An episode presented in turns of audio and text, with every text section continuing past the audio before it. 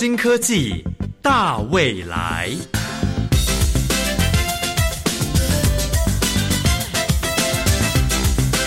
科技的进步让你看得见未来，深入浅出的介绍让你听得懂科技。欢迎收听由谢若楠制作、吴宜佳主持的《新科技大未来》。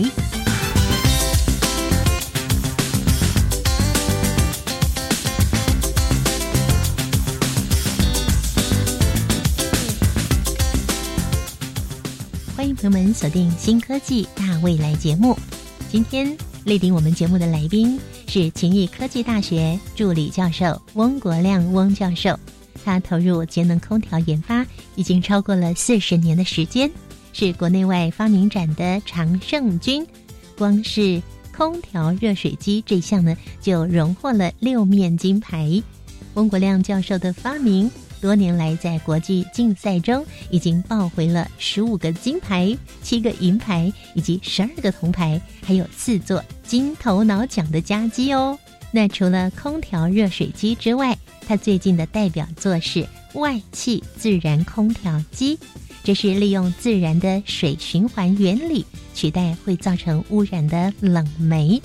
这项发明不但将肺的热气降温，也减低了二氧化碳的产出，真正的达到节能减碳、环境永续以及健康养生的目的。这项技术呢，已经取得了台湾、美国、德国和大陆的专利权，并且实际的应用在台东柏林安养中心。这个机构呢，也因此获得了绿建筑的标章。那目前长荣公司员工宿舍以及海洋生物企鹅馆也都采用了这套绿能技术，估计每一年可以节省四百到六百万元的。空调运转费，而 COVID-19 疫情，各大医院为了应应病人增加而需要的安全环境，先前桃园敏盛综合医院经国院区安装了这个系统，在医疗院所出入口作为简易使用，创造了正负压医护安全环境，不但大幅的降低新冠肺炎病毒进入的可能性。也保护了一线医疗人员免除暴露在被感染的风险中。相信能够兼顾安全舒适环境与生态永续的您，一定想要来认识这项科技部架创计划所支持的科技研发技术。让我们欢迎今天的特别来宾。我们邀请国立勤益科技大学研发科技与资讯管理研究所的翁国亮教授，以及勤益科大保值创价四点零中心副研究员翁义伦，欢迎两位新科技大未来的朋友，大家好。嗨，各位听众，大家好！两位都姓翁，他们有关系？有，是父子关系。我们今天邀请到两位发明人才的父子档哈。翁国亮教授呢，您是我们国内国外发明展的常胜军，最近的代表作是全外气自然能转换系统。那跟我们今天的。建筑物能量转换与换气装置有什么样的关联呢？全外气自然能转换系统，这个是一个 total solution。我们建筑物能量转换与换气装置，也就是我们的专利名称。哦，是专利名称。是的，嗯，也就是它在自然能转换系统里面其中的一项技术。哦，只是其中的一项技术。是的，是的。所以以目前我们全外气自然能量转换系统，目前我们大概拥有二十多项的技术，也都已经有申请国内外专利。什么是自然能转换系统呢？人类的活动离不开能源与环境，在自然里面，我们都很清楚，白天我们都是接受。太阳送给我们地球的能量，也就是地球上所有的能量的来源，几乎百分之九十九点九九九 都是来自于太阳。感谢太阳。是。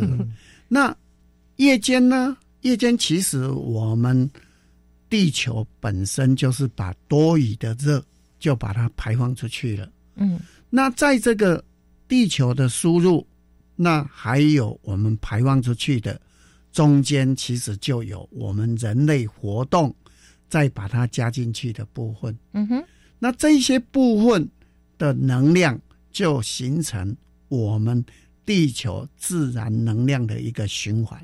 嗯，那我们自然能量的转换系统就是学习，学习大自然。阳、地球对、大自然，所以我我们事实上，如果我们今天没有温室效应的话，我们都知道地球的平均温度是负十五度 C。那我们是因为我们地球从它诞生一直到现在，我们就以工业革命之后到一九零零年为一个基准，CO2 大概是三百 ppm，那一个时间点平均温度是十五度 C，嗯所以刚刚负十五度 C 跟正十五度 C 相差是三十度 C，这个就是我们当时的温室效应，那也才让我们能够四季分明，那我们众生都在地球上繁衍的很好。嗯嗯，哎，事实上是这样。所以这是整个大自然的运作。对，嗯那我们从我们刚刚讲一九零零年到我们现在，哦，二零二二二一一，哦，这样一百多年，我们的 CO2 浓度现在已经飙到四百一十 ppm，在大气里面嗯已经飙到四百一十 ppm。多了一百一十。对，嗯那我们温度现在在 IPCC 里面有定义，啊，零点七度 C 左右，也有说已经接近一度 C，那我们就由一度 C 来看待它。那我们现在面对的极端气候，我想我们有听过高尔的不愿面对真相。嗯哎，他在应该是零六还是零七年拿到，哎，跟 IPCC 共同拿到诺贝尔和平奖。嗯那我们也有看过卢贝松制作的《Home》，我们也有看过我们陈文茜啊做过的正负两度 C。，对，最近最夯的是比尔盖茨的如何避免气候危机，这些都没有方法，都没有找到方法。但事实上，我认为我们应该有方法，就只要我们能够让地球温度下降一度 C，我们就可以回复到一九零零年最适合人类活动的那一个形态。嗯哼，那也就是啊，我们要能够做到顺应自然，在地平衡。嗯，哎，顺应自然，在地平衡。对目前的我们整个社会的生活形态、工作形态来看，似乎是三个字不可能，还有三个字回不去，感觉是这样的，蛮悲观的。可是您带来的这项研发，它带来的希望也。建筑物能量转换与换气装置，您这么有信心可以让地球温度下降一度，它是怎么办到的？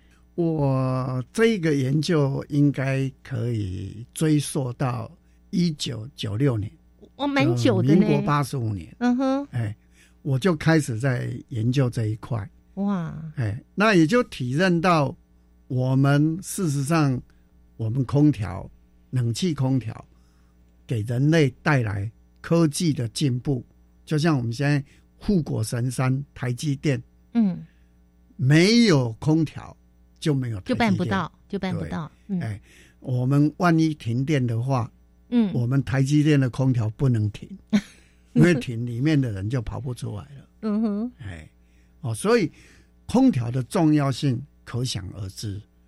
但是空调我们目前的运作的方式都是用压缩能去转换，压缩能，就是运用压缩机嗯去做能量的转换。嗯哼，哦，去形成一个低温跟高温的环境。那我们就像我们现在在里面我们就是因为有冷气，嗯，所以我们这里才维持二十五度、二十六度的环境。那如果我们没有冷气，我们现在应该是超过三十度。我们在蒸包子，蒸馒头，对，哎，应该我们这里可能会超过三十五。嗯哼，哎，所以我们这个就没办法在这里面活动。那我们透过传统的空调系统，我们提供这样子的冷气，让我们能够在这里进行我们的活动。那这个舒适的，对、嗯舒适，但是不代表健康，嗯哼，因为我们刚刚看到 CO2 浓度应该超过一千五了。对，跟各位报告一下，我们非常牺牲。在这个空间里面呢，呃，有个量测的机器，我们请翁义伦博士跟我们说一下，这是什么机器呢？他刚刚一拿进来，然后我们把门关上，机器就开始跑。它从七百多，然后一直跑，跑到后来我们关机的时候，已经是一千三、一千四了。一千四百多，对对对，对所以它代表什么？这个 CO2 的检测仪啊，是在检测我们的空间的环境的室内的 CO2 的浓度。那嗯像我们现在的仪器已经显示到，现在我们的室内 CO2 浓度有达到一千七百 ppm。那在这里面的话，代表一千七百 ppm，其实我们在环保署的法令规定里面有一个标准，室内空气品质的标准，它有提到我们室内空气品质的 CO2 浓度要在一千 ppm 以下，那才算是符合我们的那个室内空气品质法的法规要求。那我们就不合格，我们在不合格的环境之下，所以我说我们牺牲了我们的健康，把这么宝贵的资讯呢 送给我们全国的听众朋友。我们再牺牲一下下，我们忍耐一下。可以，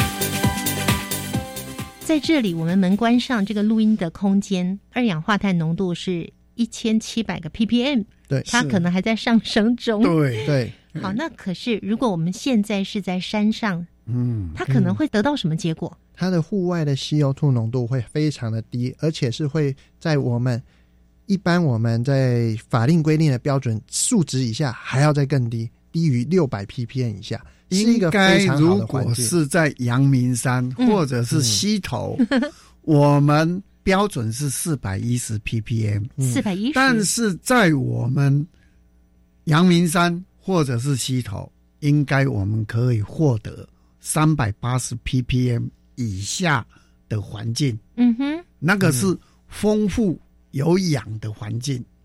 哇，哎所以要住在青刷拿来，才会身体健康的意思。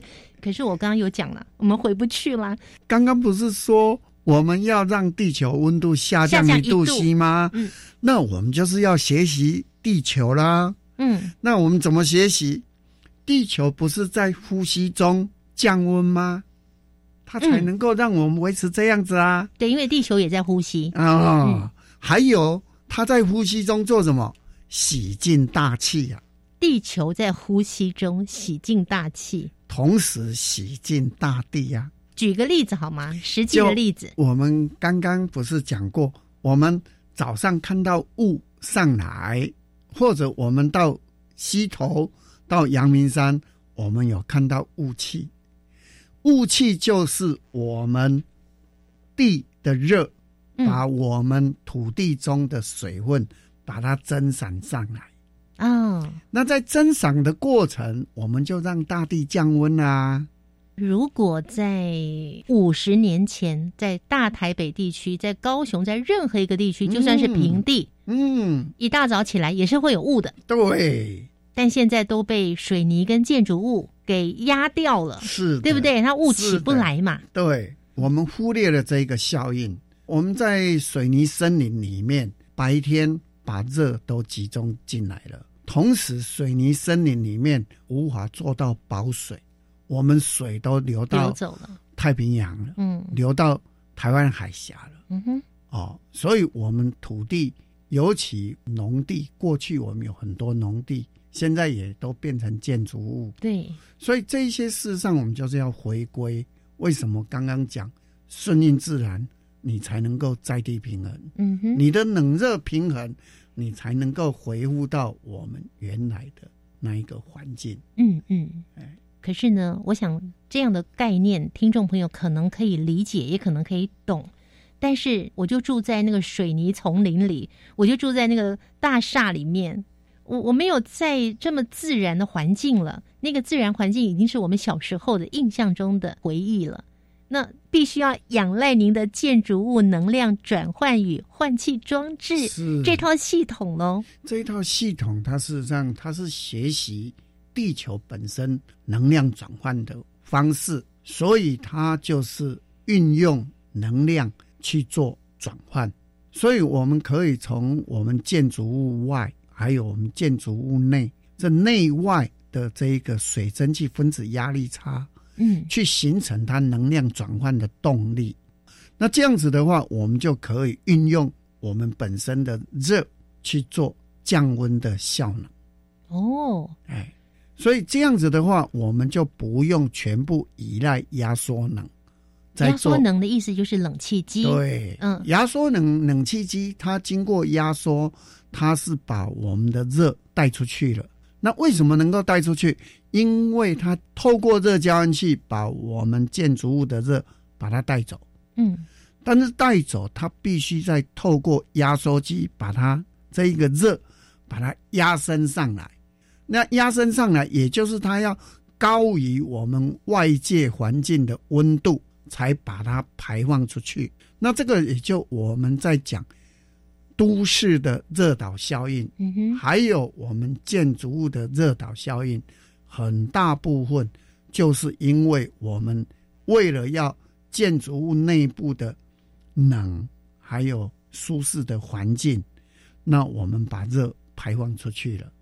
哎，我知道这很被诟病的，对，就是我们如果是住的那个环境，其实那个动距很贴近，对面在开冷气，然后你一打开窗户，哇，热气全部都飞进来了。那你这只是热气飞到你家而已，如果没有的话，它是不是就散在你的周围？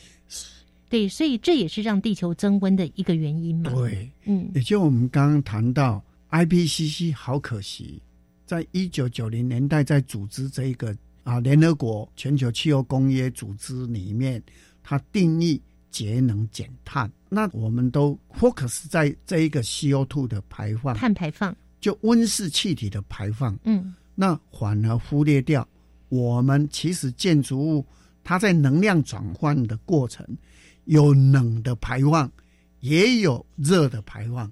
嗯，哦，尤其热的排放更是让气候变迁的一个直接的效应，所以我们就是希望透过自然能的转换过程，把我们的热反而转成是降温的能量。那这样子，我们才能够不用输入过多的外部的能量去转换本身产生的热。这个就是我们节省能源五十 percent 主要的效果。其实今天所介绍的这项建筑物能量转换与换气装置，它不仅仅是一个科技研发而已。它目前呢，因为是透过了科技部的架创计划的支持，那你们也成立了威普斯科技股份有限公司这样的一个科技成品。其实有很多的单位跟你们合作，中部地区的中路客运电动巴士、KTV、法廊。健身房还有沙伦国小，大概有三百个点。嗯，这些场域呢，都是你们目前有建制的。那来跟我们举一两个例子，当这些场域装设了你们这个装置系统之后，他们产生什么样的变化？我就从我们最常去的一些娱乐场所，我们从 KTV 来讲。那 KTV 里面，我们大家都会有很深的印象，是我们进去到这个包厢的环境之后，还是会闻到一些里面的味道，因为这些味道都残留在我们的所有的棉质的座椅上面，或者是墙壁上面。这个大家都有经验，规定是不能抽烟的，对，可是还是有一些人他就会在里面，反正没有人看见嘛，他就抽烟了。对，所以在这上面，这个也是其实也是很多 KTV 的业者很困扰的问题啊、噩梦，噩梦，因为在这上面他们是遇到这些问题，甚至为了解决这些的味道，他们清洁完之后还要花三十分钟到一个小时之间去处理这些味道，甚至会用到欧三臭氧的方式去做除臭的味道。嗯其实臭氧会影响到我们身体健康。那我们在这边，我们全外气自然能转换系统，不仅是提供给他们的一个是健康安全的防疫空间的环境之外，因为我们大量引进新鲜的空气，嗯来去帮他去做置换掉他的室内的污浊的空气。大量的引进新鲜空气的过程当中，我们同时也把这些异味的味道也都把它处理掉，改善了 KTV 一个异味的问题。更重要的是，他们原先冷气是要开很低的，室内的 CO2 浓度很高，嗯，它的包厢就像我们现在的录音室一样密闭。的。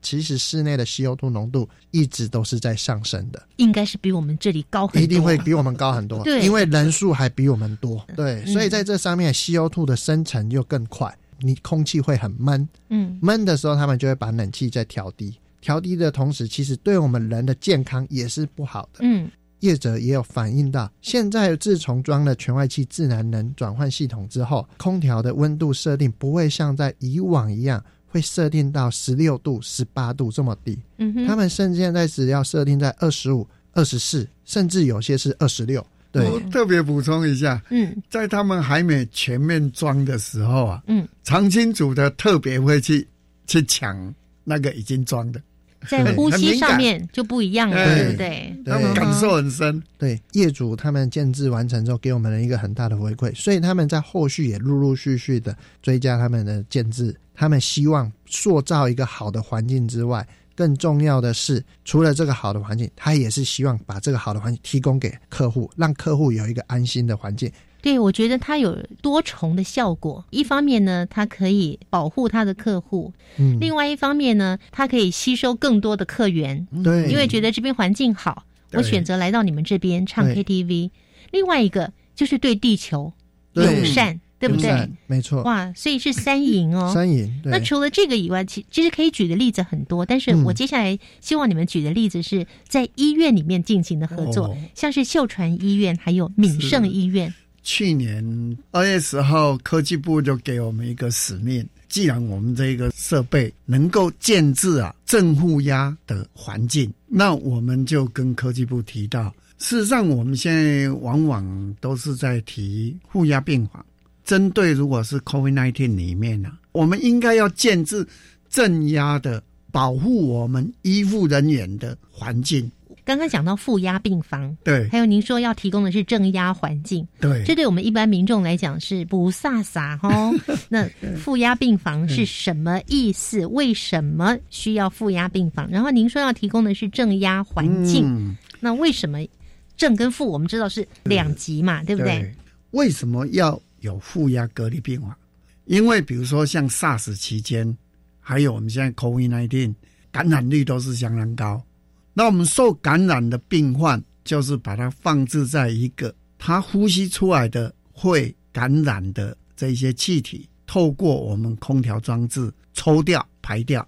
那因为它抽的量比补进来的量大，那这一个环境就形成负压。哦它就抽掉，经过灭菌装置，哦然后才排掉。所以，我们负压隔离病房建制的成本相当高，嗯主要的原因就是在这一个地方。了解的，这个叫负压病房。那您说你们要创造的是正压的环境，好，那正压环境其实就是你抽的多，进的少，就是负压。嗯那我如果能够进的多，抽的少，那我就让这一个环境形成是正压。嗯那更重要的，我们怎么样透过我们的这个气流的规划，让它在同一个环境形成一边是正压，一边是负压。那这样子，我们才能够真正保护住我们的医护人员。也就是简单讲，正压是在做防护，负压是在做隔离。而你们这套系统所提供的跟一般的负压隔离病房不一样，究竟是哪里不一样呢？我们留到下一个阶段介绍给大家喽。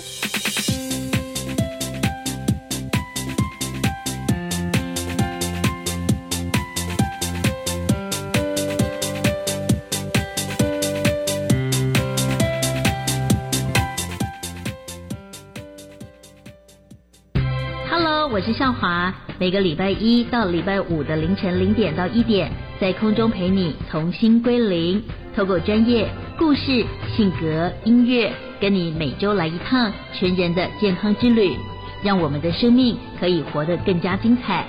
所以记得每周一到周五凌晨零点到一点，收听教育广播电台 FM 一零一点七的重新归零，让我们准时在空中相遇哦。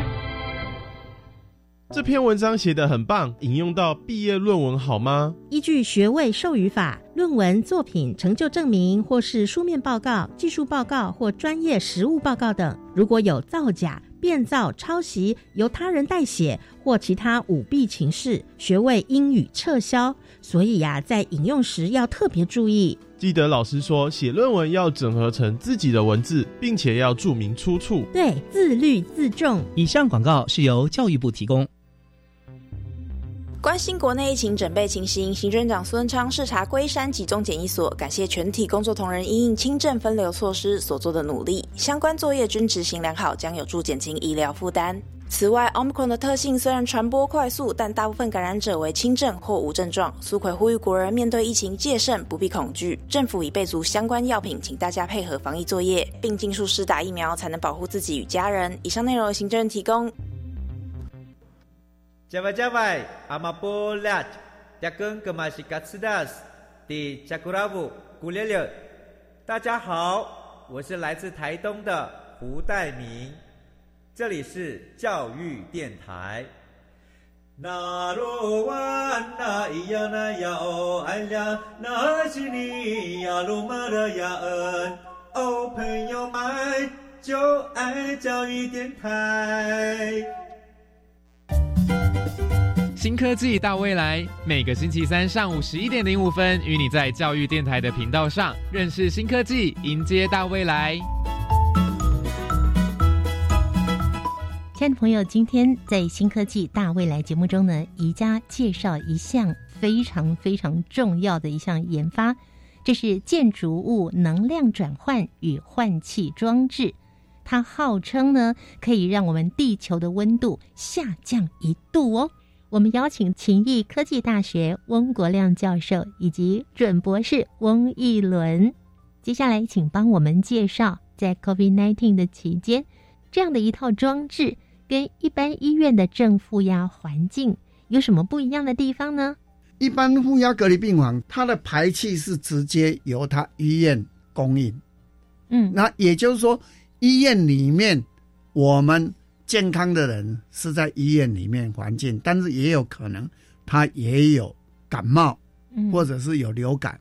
那他吸过的空气，他在被抽进去，负压被隔离的人在吸，那不就不好吗？非常不好。嗯，虽然他这个进来，他有用 HEPA，用用高高效滤网去隔离去用，但是那个是属于过滤的方式。嗯。那过滤的方式，你的效果是会越来越差。还有就是在过滤，把那些不好的东西是集中在哪一个地方？嗯哼，哦，所以如果我们能够供应的是全部的外气，用全部的外气给它供应进来，那我们就让负压虽然是负压隔离，但是它也享受好的新鲜空气。它进来的空气也是好的，所以进来的空气是属于户外的空气，不是医院里面的空气。不是，这个是最大的差别。嗯哼，也就是我们全外系自然能转换系统，它单机就可以有同时进气、同时排气、完全彻底隔离的环境。去年加装计划期间是科技部的指令，那我们去建制啊这个秀传。负压隔离病房也是火疾管局它的这一个标准。那我们最重要的就是引进全外的这一个新鲜空气，嗯，给那一个隔离病房，没有取医院内面的空气，空气，对，哎，这是最大的不同点。对，以目前来讲，我们自然能转换的这个系统，其实是就是提供不同的 solution，哎，那可以让我们。在负压隔离里面的病患，嗯，他获得的是新鲜的空气，而不是人家用过的空气。是我们今天为大家介绍的是我们全球首创的 全外气自然能的转换技术啊。汪教授，您有介绍说，原本传统的负压病房空气是要经过过滤，对，有个滤网之类的，对对对，高效率滤网。那你们需要滤网吗？你们怎么样把空气引进来？怎么样把空气抽出去？营造一个非常舒适而且呢安全健康的空气的品质，像这样的机器构造是什么，以及它整个的这个交换的流程，也帮我们介绍一下。哎，事实上，在我们结构上来讲，哦，我们在火医院的部分，我们会有一般的滤网。如果医院的需求，它必须消毒灭菌。那我们可以再加上这个消毒灭菌。最重要的是，我们进气跟排气，我们在能量上是做转换，进气跟外气是没有互相交换的。它不是一般的热交换装置，它是进气跟排气完全彻底隔离的。嗯，那透过我们内部的结构，我们让它进行能量的转换。你说外面的空气进来，跟里面的空气出去，这两股气流，他们会进行能量的交换。对，空气跟空气之间并没有交叉，它是完全隔离的。能量的转换就在这个转换装置里面进行，在这个装置里面进行。可是这个装置它到底是有多厉害？为什么可以 做到这件事情？你们是用到什么样的技术在里面？这里面哦，事实上我们就是运用水。能量的循环，这么简单啊？对，我我我们像我们这里就有水，嗯，我们都很清楚啊。我放在身上就凉凉的嘛，那就就两项的变化。嗯哼，那比较特殊的，我们如果说啊，那我一般就水蒸蛙就好了。其实它也不能只有这样，它这个过程里面，我们就是说，刚刚有特别提到，我们有雾泥装置，上面的部分就是雾泥装置。什么是雾泥装置？雾泥装置就是说，它类似我们刚刚讲起雾那个阿里山阿里山的雾气嘛，那个呃溪头那个雾气雾的装置。那我们这个装置就是让它能够我们水雾化，把水雾化。对，那那个粒子比较很小很小很小。嗯哦，那在雾化的过程，你像我们这个要排出去的。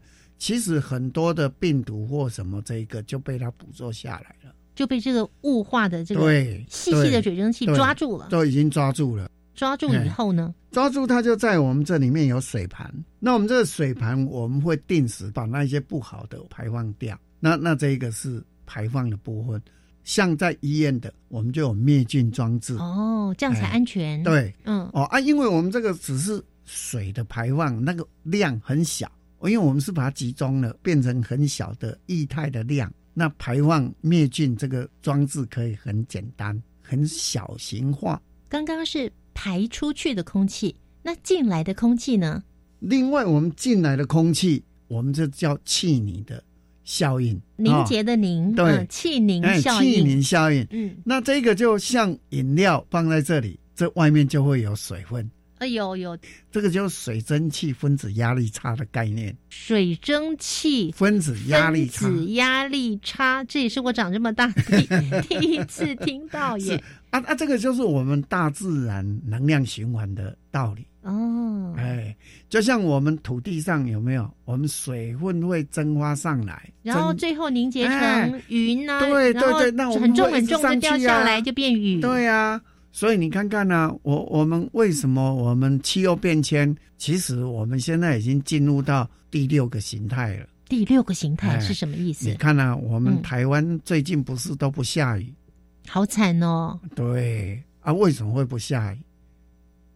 为什么不下雨？你看我们云都来了，嗯，云也也满天乌云啊，但是水就不下来啊。为什么？因为我们这边的温度太高嘛。嗯，我们这边上去的温度高，让它高层云层并没有凝结到我们水滴，比我们重力高，然后我们滴下来。云也是一体啊，但是它比较轻啊，飘在上空啊。那所以我们现在当务之急是要让我们整个地球要要降降温，我们才会回复到我们嗯原来的状态。好期待哦！你看，我们前几年不是台风都没进来吗？连续对今年两年了，再不来就三年了、嗯哼前面两年连续两年没有进来啊，那这个就是我们气候变迁的变化。您这项研究是从什么时候开始的啊、我们大概是在一九九六年开始推行，当时都是刻字化，所以这个系统我们其实在海参馆都有装置，在高雄的慈济都有装设。实际上装设的场域蛮多，但是都属于刻字化的。那我们一百零八年科技部架创计划标定我们要让它普及。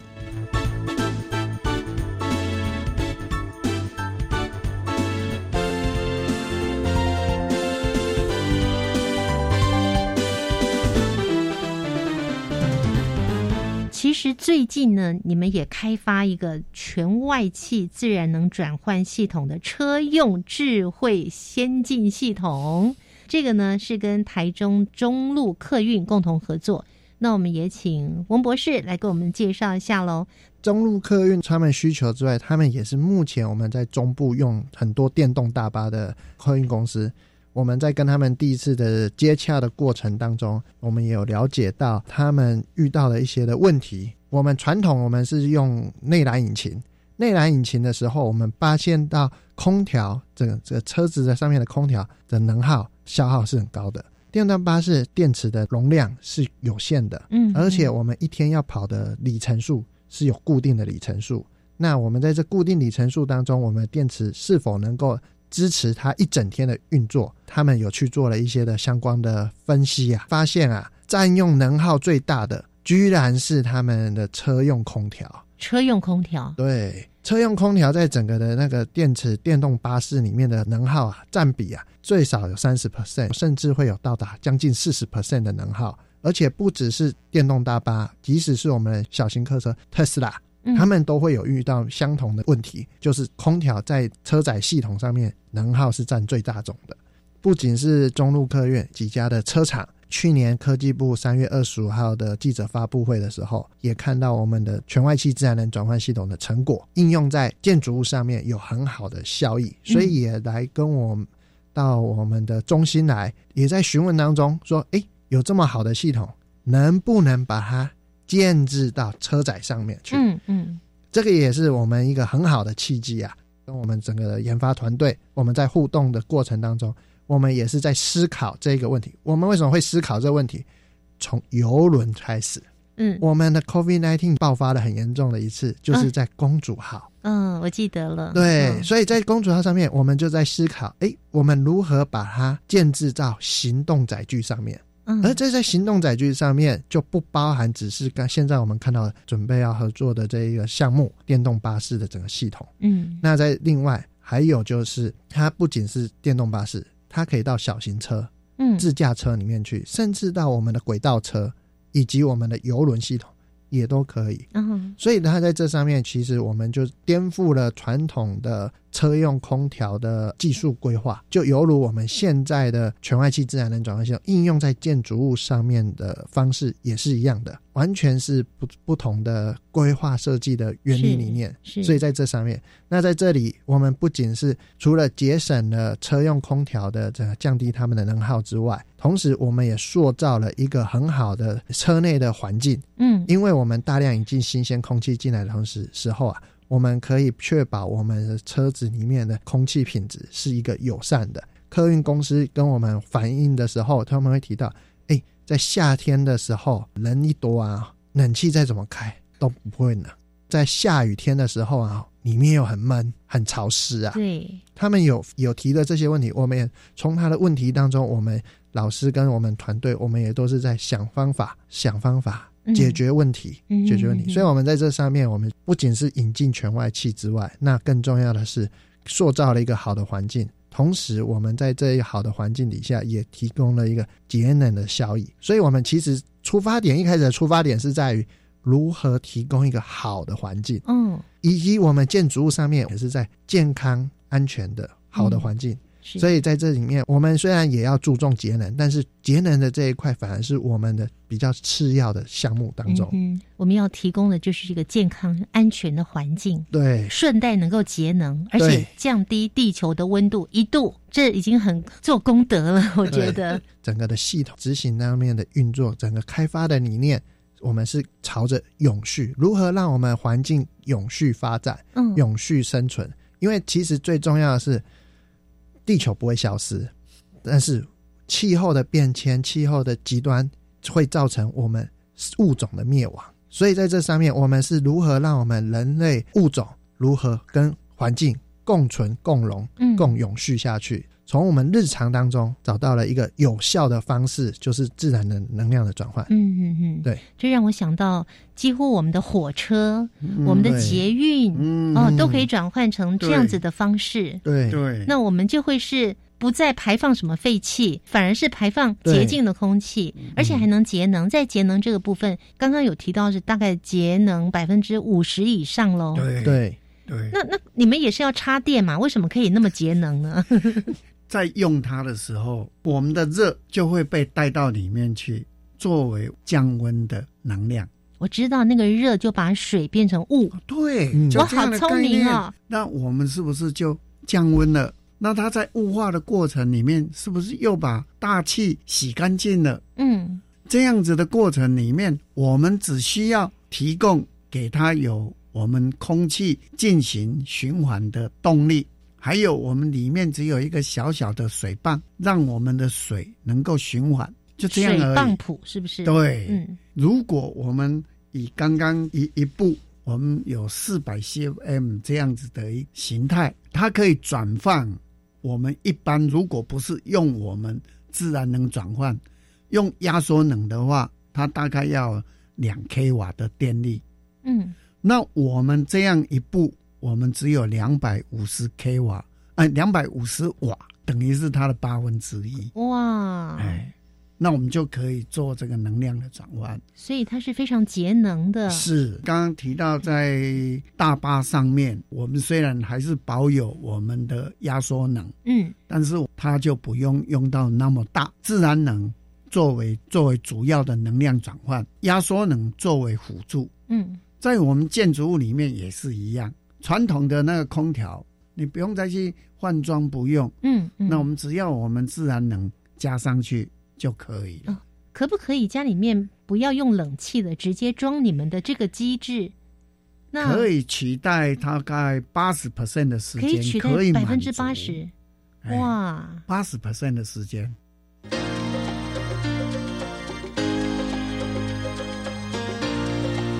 科技。好生活。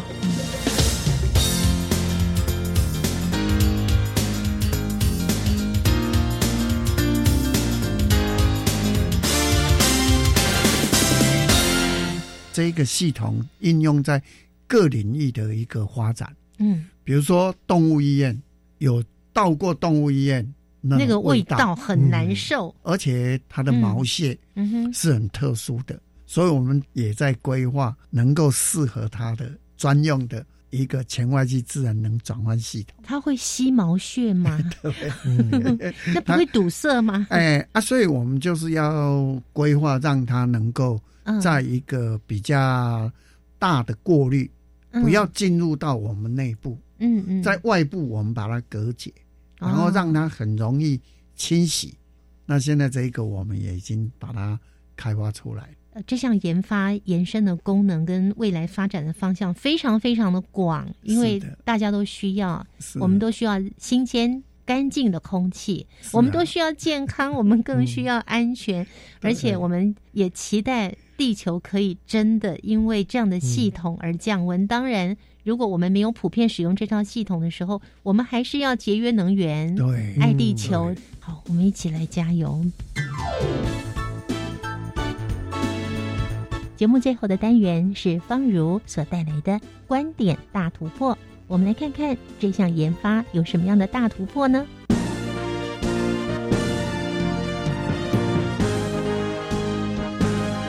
观点大突破。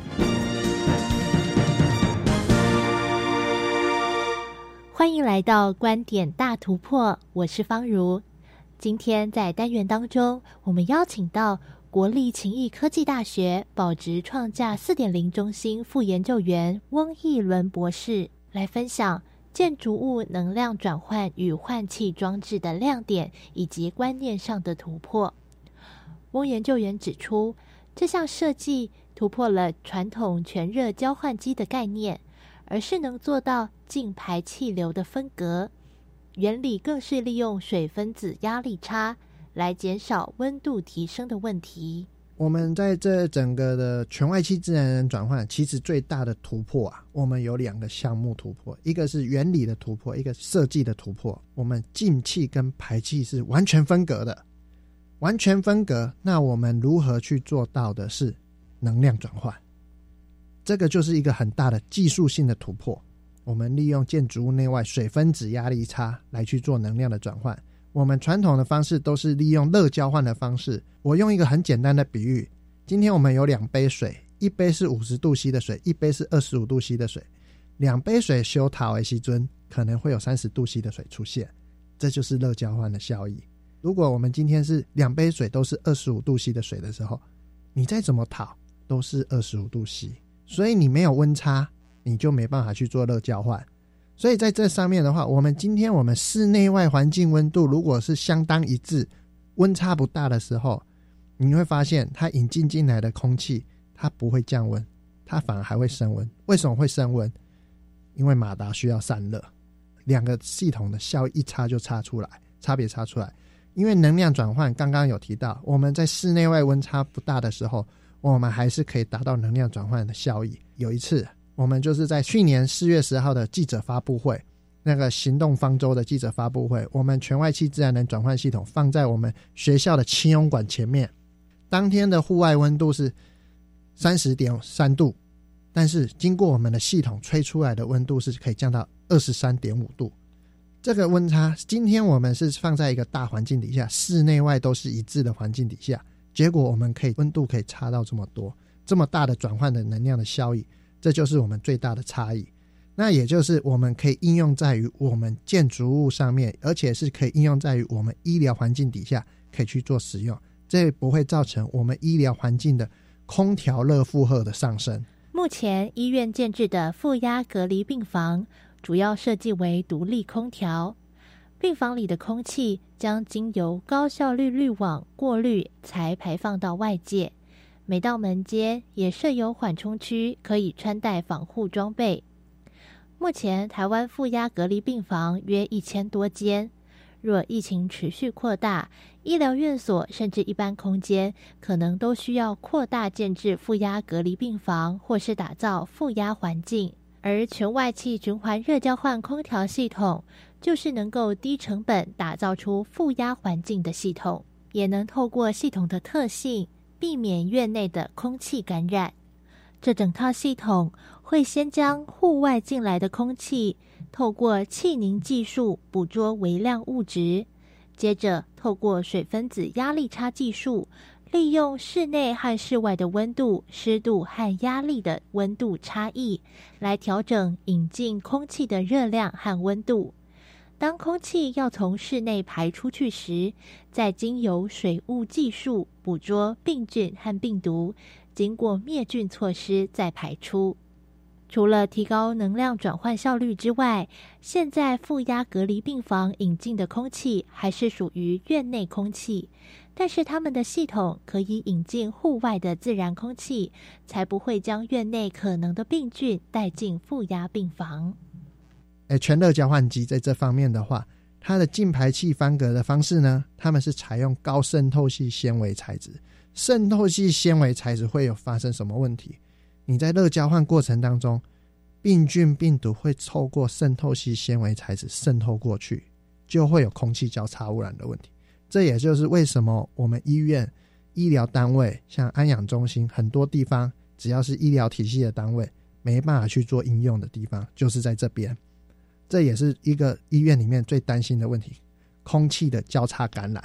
空气的交叉感染是在院内里面是最难控制的，这也是我们可以协助医院来把它改善这个环境。这是我们全外气自然能的最大的差异啊。透过规划，医院可以顺利划分区域，管理人流，让有确诊疑虑的病患来到医院，医护人员以及其他的病人也能够得到妥善的保护。因为我们进排气完全分隔，那我们在这里，我们的系统还可以去依据我们环境的需求去规划是正压环境或者是负压环境。气流的规划，像我们今天主持人坐在我的前方，我供应的是这一个前方位置，我可以规划你这边是正压，我坐的位置我是负压，这样我讲话的过程当中，我的喷墨、我的空气就不会到你那边去，因为气流的流向是流到我这里来，从我这边去抽掉，这样子就可以做到我们在同一个环境底下做到正负压的环境，这也是我们在整个行动方舟里面一个很重要的规划建制。其实我们在这里面，我们还可以做到五个项目。如果我们一来到的话，我们第一个项目是挂号，再来去做筛检。筛检完之后有确诊，就直接到隔离病房。另外，疑似病患，我们到负压病房来去做做管理。那最后，我们在这里面最后的话，会需要的就是医护人员的办公室。还有一个就是休息室、用餐餐厅、休息室。那我们这里，我们整个系统把它给规划好，这样子我们在户外就可以做到最重要的治愈于院外，防治的治啊，治愈于院外，跟治愈院内，治疗的治。这样子我们就可以把它做疑似病患的，跟我们不是疑似病患的人员人流就可以做分割，我们就不会有院内交叉感染的问题。也可以做到很好的人流的管理，不会有混杂在这上面。透过全外气循环热交换空调系统，可以低成本的打造出负压环境，在疫情期间是非常重要且珍贵的贡献。不仅能够有效节省能源的消耗，未来也有潜力运用在防疫旅馆、社区防疫中心。让台湾为世界减缓疫情做出贡献。所以在这里面，我们整个规划里面，其实我们在整个跟团队、跟我们研发团队，还有跟老师，我们在做探讨的时候，我们有把这个整个的 total solution 把它整个规划起来。那在这上面的话，就也搭配了我们全外气自然能转换系统，来去做到刚刚我们在提到的正压防护跟我们的负压隔离这样子。那给提供我们一个很好的院外的防疫中心。对，其实，在疫情期间呢，是一个很重要的的观念。在这上面的话，我们这这一个技术，我们可以做到的是输出到国外去。这个整个技术是可以把它输出到国外，这会是我们国家很大的亮点。而且，这不只是我们当去年的口罩的发光发热，今年也会是一个很好的发光发热的项目。以上就是今天的观点大突破，我是方如，期待下回与您空中再会。今天新科技大未来节目为各位朋友所介绍的这项发明技术，是由科技部架创计划所支持的建筑物自然能量转换与换气装置。它具有内外空气清净空调，而且呢，可以依照建筑物的环境需求来调整它的能量，进一步达到节能效果，以及避免废气排放，减少温室效应。感谢科学家们为我们带来这么多的科技研发，提升我们的生活品质，为环境永续尽心尽力。